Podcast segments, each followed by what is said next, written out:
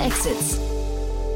Herzlich willkommen zu Startup Insider Daily. Mein Name ist Jan Thomas und ihr hört Investments und Exits. Unser Format, in dem wir jeden Tag mit den wichtigsten Investoren und Investorinnen aus Deutschland sprechen und mit ihnen die ja, Themen des Tages analysieren, wichtige Finanzierungsrunden, Exits oder auch andere Ereignisse.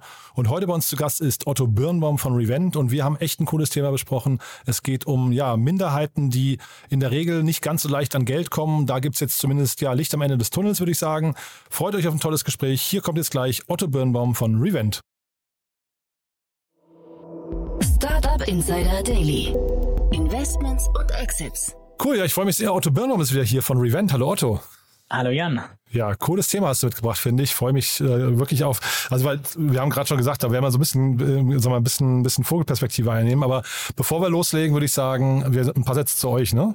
Ja, sehr gerne. Also wir sind ähm, Revent, ein Venture Capital Fonds, äh, der sich darauf spezialisiert hat, in Firmen zu investieren im Healthcare, Empowerment und Klimabereich. Und unsere Investmentthese ist, dass eigentlich die größten Herausforderungen der nächsten Jahrzehnte ähm, von Unternehmern gelöst werden, die sozusagen die drei Superstärken, ich sag mal, äh, Unternehmertum, Talent und Kapital äh, sowie Technologie äh, miteinander äh, verbinden, also sozusagen Unternehmertum, Technologie, Kapital ähm, und äh, und damit Lösungen finden. Ähm, und ja, wir investieren frühphasig 200.000 Euro bis 2 Millionen Euro, äh, gerne Pre-Seed und Seed. Ähm, und das europaweit. Mhm.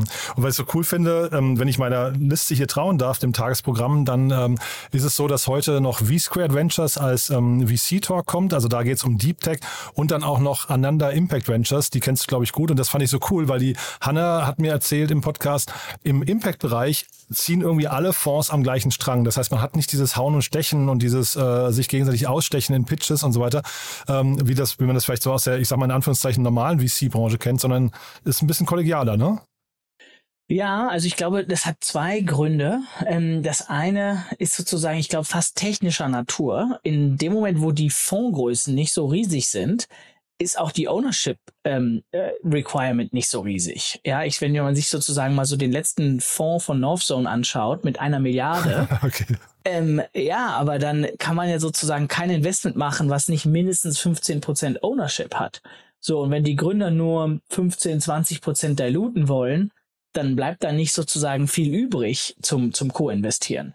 Und wenn, ich sag mal jetzt sozusagen gerade so im, im Impact-Bereich, ähm, aber auch gerade so, ich sag mal, neue spezialisiertere Fonds im Healthcare-Bereich, im Synbio-Bereich, im Klimabereich, die sind alle kleiner ähm, und haben den Vorteil, dass sie auch mit einem 8% Ownership-Ziel sozusagen leben können.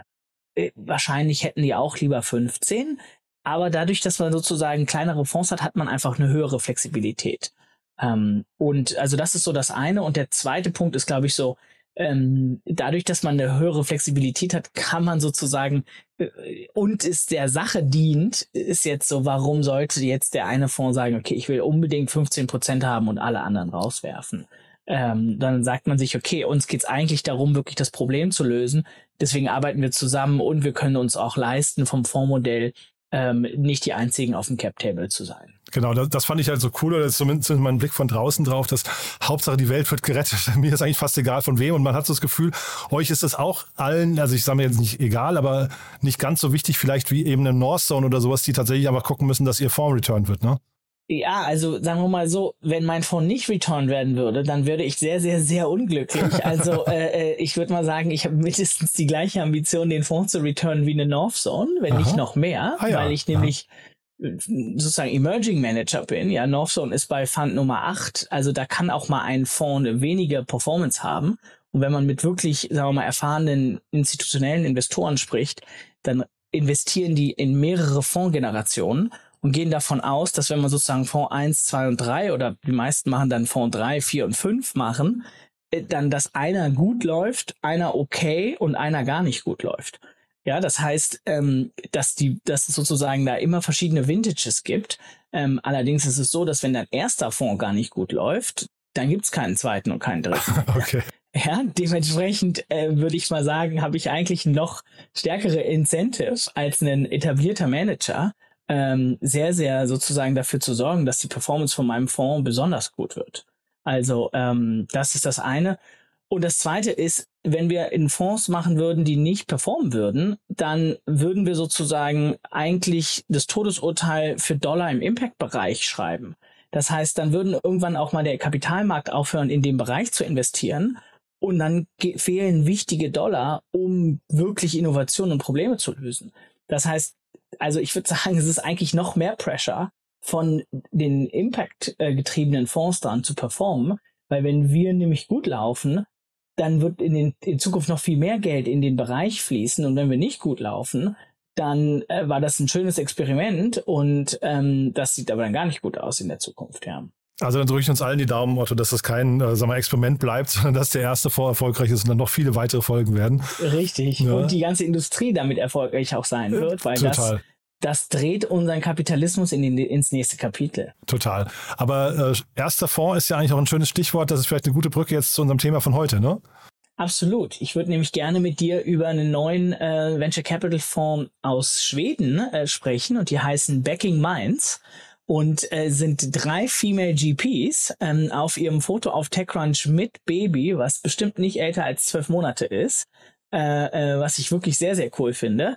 Ähm, und die haben einen 50 Millionen Fonds aufgesetzt ähm, mit sehr starken LPs, unter anderem dem Family Office von der H&M-Familie, aber auch dem Gründer von Spotify, äh, ähm, dem Gründer von äh, Supercell ähm, und ähm, ja, und wollen insgesamt 50 Millionen in Blindspots im VC-Bereich investieren, also sozusagen in underrepresented Founders. Und das sind in äh, vor allem ähm, Female Founders und Founders, die nicht in großen Städten wie Stockholm, Berlin, London sitzen. Ähm, und dementsprechend so ein bisschen, ich sag mal, mal gesagt auf Englisch, falling through the cracks, so ein bisschen durchs Netz fallen würden, weil oft in dem Decision-Making Bias die Leute sozusagen sie sagen, ach, wir waren zusammen auf der Business School und wir kennen uns da und daher, deswegen gucke ich mir das Thema mal an. Ah ja, alle investieren jetzt in Batterie-Startups oder alle investieren jetzt in, äh, in Scooter, deswegen machen wir jetzt auch mal ein Scooter-Investment und dann geht es sozusagen immer in so, in so bestimmte Horden. Und ich glaube, ähm, man kann auf jeden Fall sagen, ja, Opportunity is not equal, aber Talent ist eigentlich equally distributed. Ähm, deswegen finde ich die Investment-These von dem Fonds zu sagen, hey, wir gehen jetzt einfach mal dahin, wo oft Talent sozusagen nicht ankommt ähm, und, und finden da aber das Talent, was da genauso sozusagen verteilt ist, äh, wie in den Ballungszentren. Wo das Geld nicht ankommt, meinst du, ne? wo das Geld nicht ja, ankommt. Ja, genau. Ne? Weil ja, ich finde die These auch total, total cool. Ähm, Sie sagen aber zeitgleich auch, habe ich in einem Interview gelesen, Sie begreifen sich nicht als Charity-Projekt. Ich glaube, das ist nochmal ganz wichtig. Also ein bisschen die Brücke auch zu dem, was wir vorhin über euch oder äh, Ananda und sowas besprochen haben. Ne? Also da, da geht schon um, um äh, echte Dollar, ja? Äh, absolut. Und das ist, glaube ich, auch ganz wichtig zu sagen. Ähm, ich sag mal, als Asset Manager redet man eigentlich davon, Alpha zu generieren, den Markt zu schlagen. Ja, also wie ist man besser als der Markt? Und in dem Moment, wo sozusagen alle im Markt die gleichen Themen investieren, haben alle sozusagen die die Marktperformance. Ja, die haben alle einen Scooter-Startup gemacht und alle ein Batterien-Startup gemacht und alle einen Enterprise-SaaS-Startup gemacht und so weiter. Und dann geht der Startup-Markt nach oben und alle Fonds gehen nach oben. Super. Und dann geht der Startup-Markt nach unten, alle Fonds gehen nach unten. So, und der Markt hat natürlich einen wichtigen Treiber insgesamt. Aber die Frage ist, was ist eigentlich das Alpha, was kreiert wird? Aber was macht der einzelne Manager anders als alle anderen? Und in deren These geht es eben darum, per Definition anders zu sein als alle anderen Fundmanager, weil das ist sozusagen, sozusagen, your spot is my opportunity, ja, your blind spot. Äh, und da aber ganz spannende Technologien, Gründungsteams, Innovationen rauszupicken, im Zweifel zu viel günstigeren Preisen kaufen zu können, weil weniger Competition auf dem Markt sozusagen drauf ist. Aber auch durch den Fokus, wenn alle nach rechts gucken, mal nach links zu gucken, eben auch Dinge zu sehen, die die anderen nicht sehen. Also ich würde sagen, auch sozusagen aus einer ganz, ich sag mal, typischen Investorensicht macht das total Sinn, äh, mal sich zu differenzieren und eben eine, eine bewusst ganz andere Strategie anzugehen. Mhm. Es gibt ja von Rumsfeld dieses tolles, äh, dieses äh, Things wie die, die Unknown Unknowns, ne? Und die Frage ist ja ähm, so ein bisschen, woher weiß ich denn, dass überhaupt, wenn alle nach den, den Scheinwerfer nach links richten und es da plötzlich hell ist, dass eigentlich auf der rechten Seite trotzdem noch was sein könnte und was, woher weiß ich, was das ist? Also ich finde es jetzt sehr, sehr spannend, weil wenn das so einfach wäre und wenn da tatsächlich diese, diese Opportunity wäre, ich möchte das jetzt gar nicht schlecht reden, aber warum machen das dann nicht alle? Ja, dann, dann wäre es per Definition keine Opportunity mehr, ja, wenn es alle machen. Ja. ja ähm, ich glaube, es machen tatsächlich mehr und mehr. Also es ist jetzt auch nicht der einzige Fonds, die äh, nach underrepresented Foundern gucken, sondern ich glaube, ist jetzt so in diesem Monat bestimmt der zweite oder dritte, den ich gesehen habe. Oft kommen die anderen sitzen jetzt, einer sitzt in England, einer sitzt in Amerika. Also das ist jetzt sozusagen der erste in Schweden. Ähm, also ich glaube schon, da kommt jetzt auch so eine Art Welle, ja, von neuen Fonds, die eben genau in diese anderen Themen reingehen. Ähm, und dann ist der Proof noch in the Pudding. Also äh, ja, ich meine, so wie unsere These ist zu sagen, okay, die großen gesellschaftlichen Herausforderungen, das sind super unternehmerische äh, Chancen ähm, das muss man jetzt trotzdem nochmal in den nächsten äh, Jahren sozusagen zeigen und beweisen, wenn die ersten Firmen wirklich an die Börse gehen und wirklich Liquidität kreieren. Ähm, und so sieht das für diese Firmen sozusagen auch aus. Die müssen nicht nur die guten Gründer finden und, und die spannenden Technologien, sondern das braucht jetzt ein paar Jahre, um das zu zeigen, dass das wirklich funktioniert. Weil genau, die müssen ja jetzt im Prinzip dann, ähm, und darauf wollte ich auch ein bisschen hinaus, die müssen ja wahrscheinlich sehr viel Inbound generieren. Ne? Die müssen eine Marke aufbauen, wahrscheinlich auf unglaublich vielen Konferenzen touren, um auch von den richtigen, ja, also eben von, von diesen Blindspot-Gründerinnen und Gründern auch gefunden zu werden oder, oder bei denen bekannt zu, sein, äh, zu sein. Ne?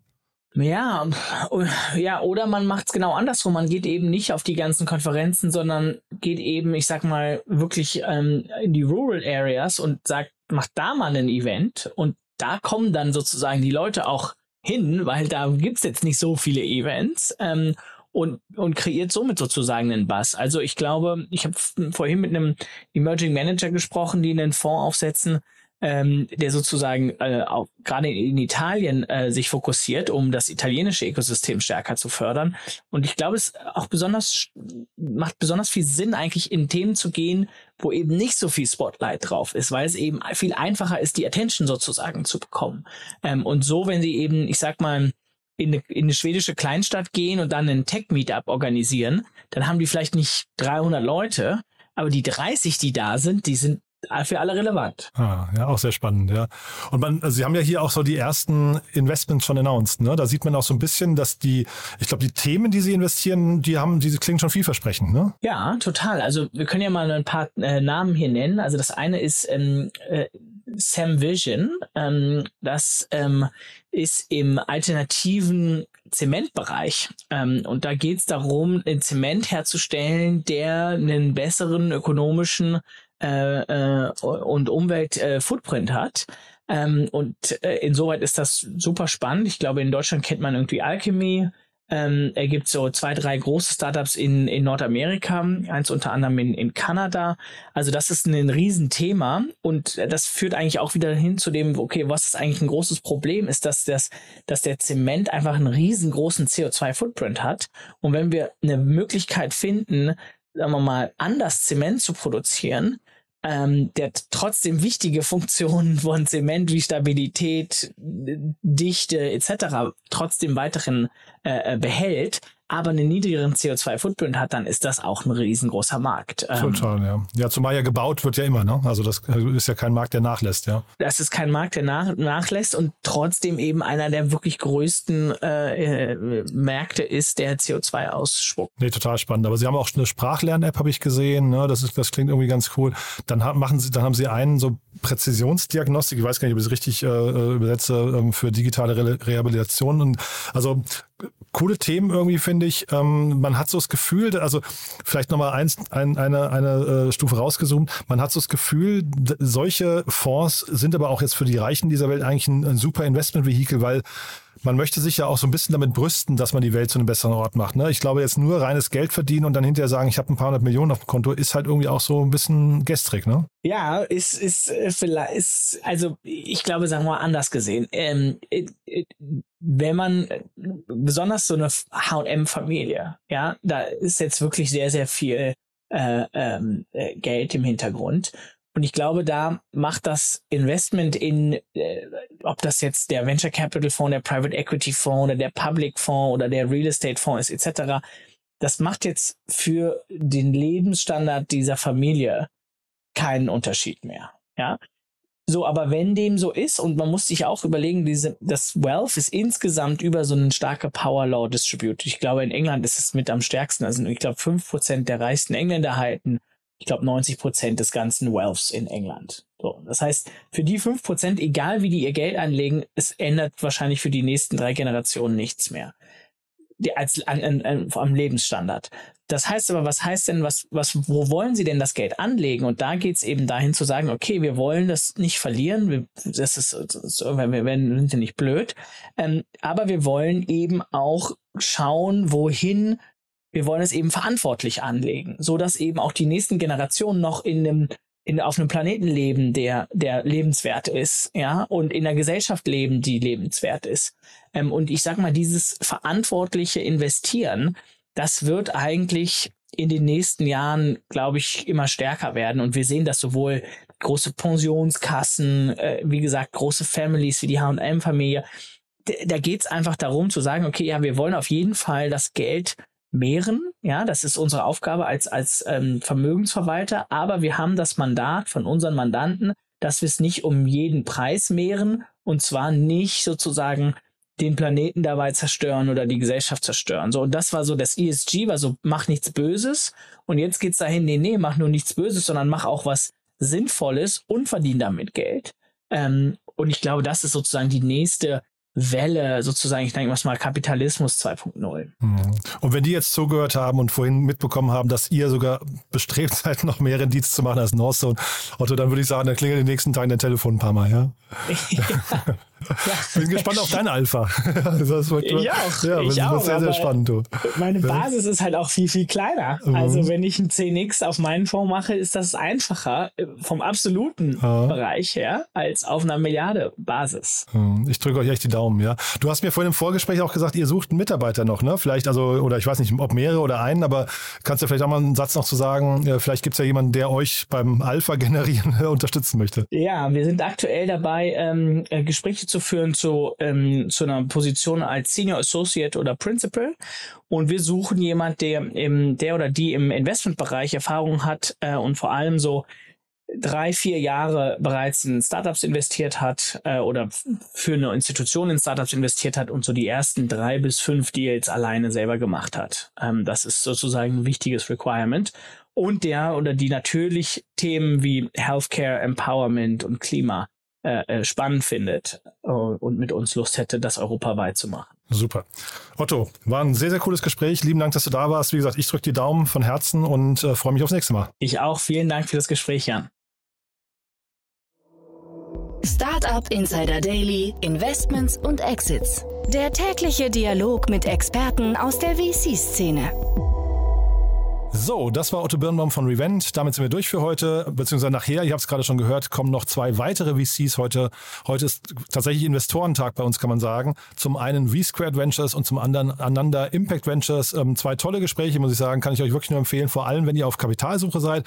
Und vielleicht kennt ihr auch jemanden aus eurem Freundes- oder Bekannten- oder Kolleginnen- oder Kollegenkreis, der oder die auf Kapitalsuche sind oder die auch uns noch nicht kennen. Dann freuen wir uns natürlich von Herzen, wenn ihr uns weiterempfehlt. Vielen Dank dafür und ansonsten euch einen wunderschönen Tag. Vielleicht bis nachher oder ansonsten bis morgen. Ciao, ciao.